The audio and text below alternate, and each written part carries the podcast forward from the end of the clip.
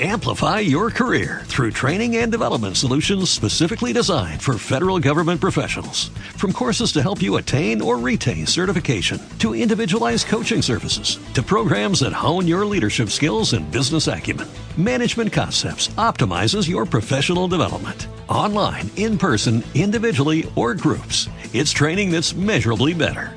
Learn more at managementconcepts.com. That's managementconcepts.com.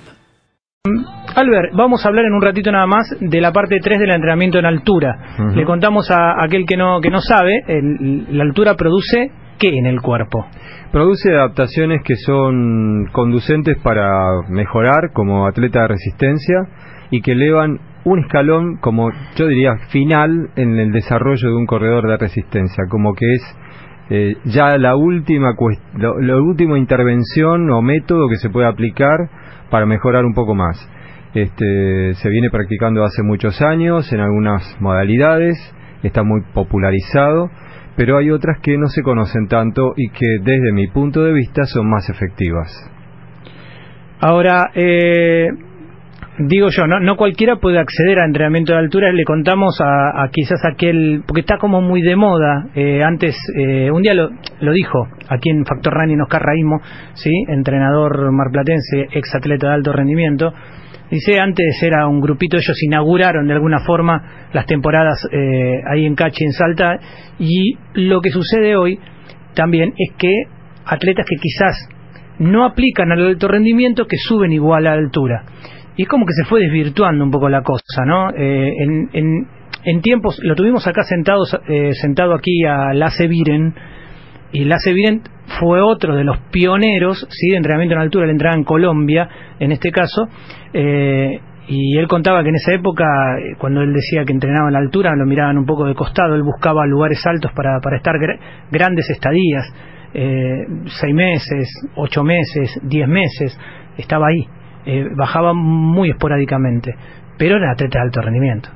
Sí, hay una, mm, una este, máxima, digamos, en el entrenamiento de altitud, que es que para subir a la altitud hay que estar suficientemente entrenado ya en el nivel del mar, es decir, hay que llegar a eso como una especie de final, de puesta a punto final y de cereza del postre de todo lo que es el proceso de entrenamiento. Eh, se lo puede articular en entrenamiento anual, de todos modos, en, en di- en diversas intervenciones. Se puede ir a la altitud como pretemporada, etcétera.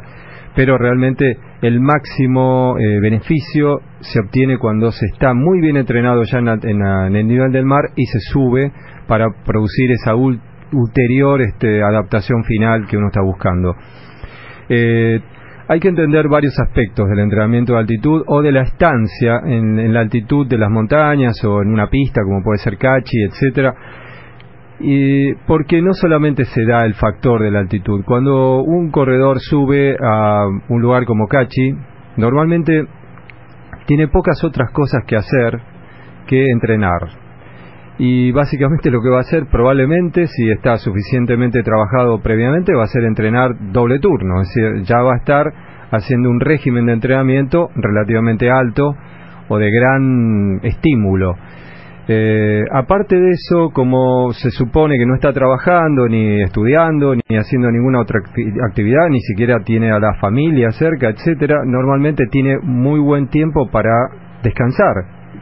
Por lo tanto, el proceso de entrenar se afina por sí solo porque se despoja de, un- de una cantidad de interferencias este, que normalmente nos, este, bueno, no- nos ocurren en, en- las ciudades o en los lugares de origen de cada cual. De modo que hay que contar con, ese, con esas cuestiones como unos factores importantes en el proceso de mejoría que puede producir un corredor en la altitud y que no se deben necesariamente a la altitud, sino al aislamiento, a, cierta focalización que tiene sobre el proceso de entrenar. Volviendo sobre los, este, los fundamentos de- del entrenamiento en altitud, digamos, volvamos a recordar que es lo que se produce en la altitud es una hipovaria por la menor presión atmosférica en, en las mayores alturas eh, que se dan en las montañas, y esto produce lo que se llama una hipoxia. Y la hipoxia es un estímulo muy poderoso para las adaptaciones de un corredor de resistencia. Por lo tanto, ese es el factor. no es el solo hecho de estar en la altura de una montaña, ni siquiera tiene que ver con las montañas, tiene que ver indirectamente con las montañas.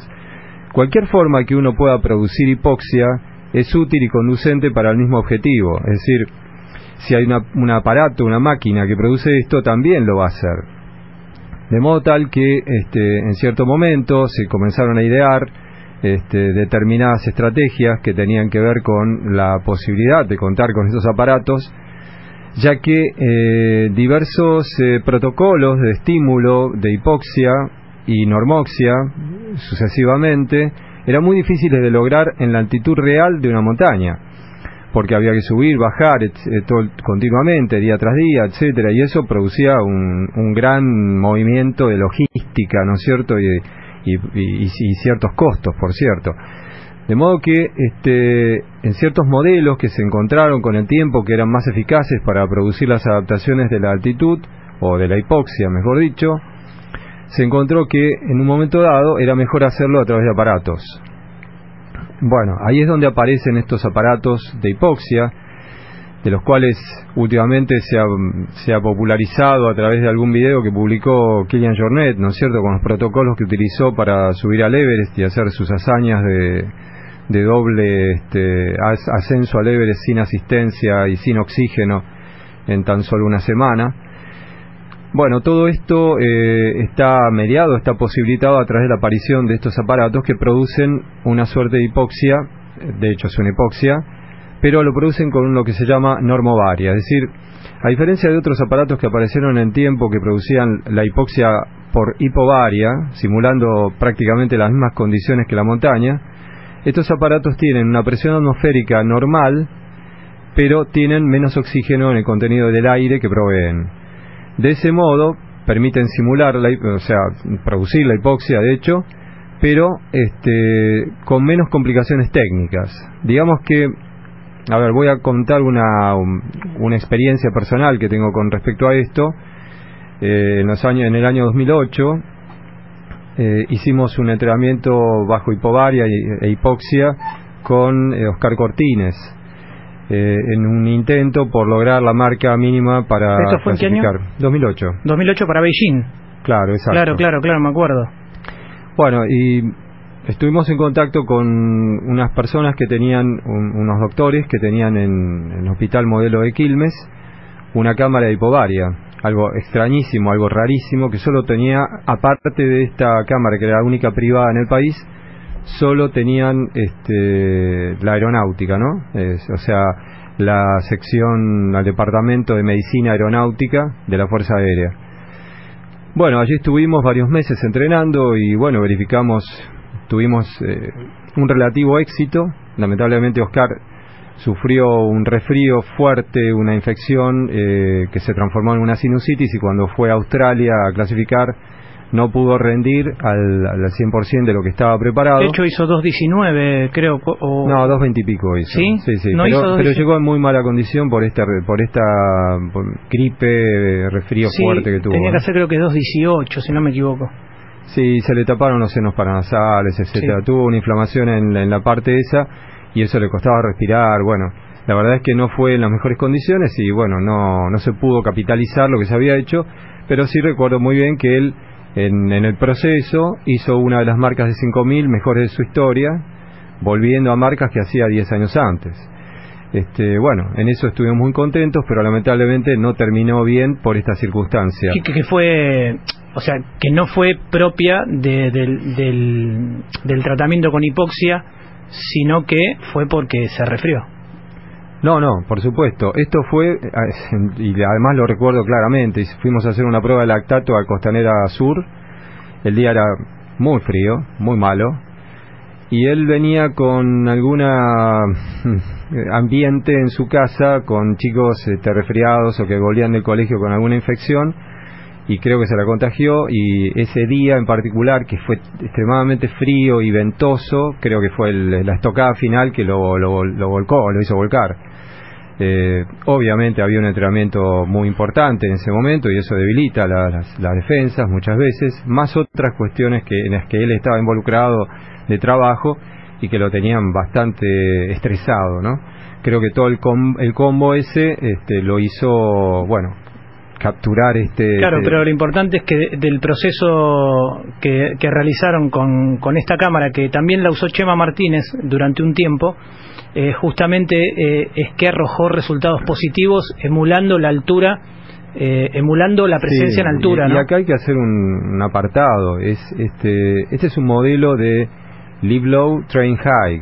O sea, lo que hacemos nosotros era eh, producir tres estímulos por semana, aproximadamente de dos a tres horas, en los cuales este, primero permanecía en un estado de reposo, pero luego eh, con el avance del tiempo fuimos introduciendo el ejercicio y finalmente terminó haciendo ejercicio intenso dentro de la cámara este, había una cinta montada dentro de la cámara y se hacía este proceso. Eh, este modelo es prácticamente imposible de, imitar eh, en la altitud real de las montañas, o sea, no, no, se lo puede hacer. O sea, básicamente habría que estar subiendo y bajando permanentemente y eso es muy difícil de hacer. Eh, bueno, y hay, hay, que hacer comentarios respecto de esto, ampliarlo. Este, no sé cómo venimos con el tiempo del noticiero. Venimos, bien, tenemos cuatro minutos. Eh, cuando se hace el entrenamiento en altitud hay una parte que es beneficio, digamos que es el hecho de estar en la altitud produce, por supuesto, la hipoxia, eso desencadena toda una serie de eh, eventos bioquímicos que conducen a la, a la mayor concentración de hemoglobina, a la mayor cantidad de glóbulos rojos, capilarización, etcétera todos procesos que luego son productivos para un corredor de resistencia y mejoran una cantidad de aspectos de su capacidad. Pero al mismo tiempo, al permanecer en la altitud, a posteriori de los entrenamientos, la recuperación, la resíntesis proteica, todos los procesos que tienen que ocurrir después como adaptación al estímulo, a la carga del entrenamiento, se ven dificultados, porque la, menor eh, presencia de oxígeno no facilitan ese proceso de recuperación. De hecho, eh, ya es conocido la aplicación de las cámaras hiperbáricas como para generar una recuperación acelerada en los deportistas. Entonces, fijémonos en la contradicción que hay ahí, ¿no? Por un lado, tenemos el mayor estímulo que produce todas estas adaptaciones, y por el otro lado tenemos una rémora tenemos una dificultad en la recuperación que es central al proceso adaptativo para que un corredor, un atleta de resistencia mejore. Entonces ahí tenemos un, un, problema que no siempre se resuelve favorablemente y hay corredores de hecho que no se benefician de la subida de la altitud y tienen que bajar porque no, no responden. Bueno, lo que permiten las máquinas, sean estas antiguas de la hipovaria, que era como un submarinito, te aclaro, era una, instalación importantísima, ¿no? De varios miles de dólares, o sea, era una cosa muy complicada, además de mantener y de operar, ¿no? Eh, frente a estas máquinas nuevas, ¿no? Que ya usan la normovaria y son mucho más sencillas y más accesibles también, es que permiten las variaciones de la forma que uno quiera conducirlas. Es decir, si uno quiere privilegiar la recuperación, lo puede hacer porque está en el nivel del mar o sea que tranquilamente puede recuperar bien. Y si quiere producir un estímulo de alta intensidad con hipoxia adicional, lo puede hacer, porque el aparato le permite, en teoría, subir hasta 6.000, 7.000 metros simulados del chisme, digamos, pero lo utilizan. Alberto, para dar el cierre al tema, eh, estas cámaras vos decís que se siguen manejando con, con muchísima popularidad, pero no tienen una trascendencia, digamos... Sí, o sea, lo que no hay es, eh, primero que no se usan más las cámaras hipobáricas, o sea, la cámara hipobárica ha quedado como un elemento de museo porque hay formas más este, económicas y accesibles de simular estos mismos efectos. Entonces se están usando sí aparatos de hipoxia, pero no eh, en hipovaria, sino en normovaria, o sea, en la misma presión de la atmósfera que rodea el lugar donde se está aplicando. Eh, después, algo muy importante que me quedó en el tintero, lo, lo, lo quiero traer. Eh, siempre estábamos pensando en el modelo de entrenamiento bajo hipoxia con aplicación al rendimiento, al alto rendimiento en, el, nivel del mar, ¿no es cierto? En competencias en el nivel del mar. Eh, tengamos presente que el entrenamiento en altitud, eh, sea normovaria o sea hipovaria, es lo mismo, o sea en hipoxia, va a servir siempre, siempre para, para la competencia en altitud. O sea, ahí no hay modelos de subir, bajar, etcétera, todo eso, porque realmente eh, lo que se busca es la adaptación para ese lugar, para esa altura. O sea que si un corredor de montaña tiene que subir a 4.000 metros, bueno, le va a venir bien entrenar a los 3.000, a los 4.000 metros, etcétera, porque ese es el escenario que se va a encontrar en competencia. Y ahí no hay ninguna este, protocolo de bajada, subida, etcétera, sino que simplemente tiene que ir a ir y, nada más. En síntesis, para cerrar, eh, vos lo ves con mejores ojos, eh, este tipo de procedimiento a tener que trasladarse a la altura y demás. Por supuesto, son absolutamente más eficaces y cuando la semana pasada me dejaste pendiente la pregunta de qué mejoría cabía esperar, naturalmente las mejorías pueden, ser, pueden parecer modestas, pero eh, se vuelven la diferencia entre ganar o perder. Las, mejorías están entre el 1,5 y el 3% de rendimiento y son significativas. Bien, bien, me encantó el tema, eh, tuvo todo, hasta historia, no sabía lo de Oscar, lo de Oscar Cortines y, cómo se preparó para para su, su juego olímpico. Sí, hay, tanto para contar. Te digo que Oscar es, un, animal, ¿no es cierto?, de, eh, físicamente un tipo impresionante le hacían pruebas a los doctores, pruebas cognitivas, este, haciéndolo contar marcha atrás y haciendo cuentas y qué sé yo, estaba a 7000 metros simulado y el tipo no se equivocaba. Tenía una, una capacidad, tenía 69 de saturación de oxígeno y seguía haciendo bien las cuentas. o sea, realmente notable. No se mareaba nada. notable corredor, pero eh, y algo que agregar con, con respecto a Oscar Cortines, era corredor cuando entrenaba y fuera eh, del entrenamiento también. Era un tipo muy meticuloso, cuidaba muchísimo la alimentación, cuidaba muchísimo el descanso, cuidaba muchísimo la elongación, aunque a él no le gustaba para nada, pero él eh, dedicaba su tiempo. Yo lo he visto. Absolutamente profesional. De esa manera fue que pudimos estar yendo prácticamente tres meses a esa cámara, pacientemente, eh, metódicamente, tres veces por semana. Él me pasaba a buscar por mi casa y nos íbamos hasta Quilmes y ahí estábamos.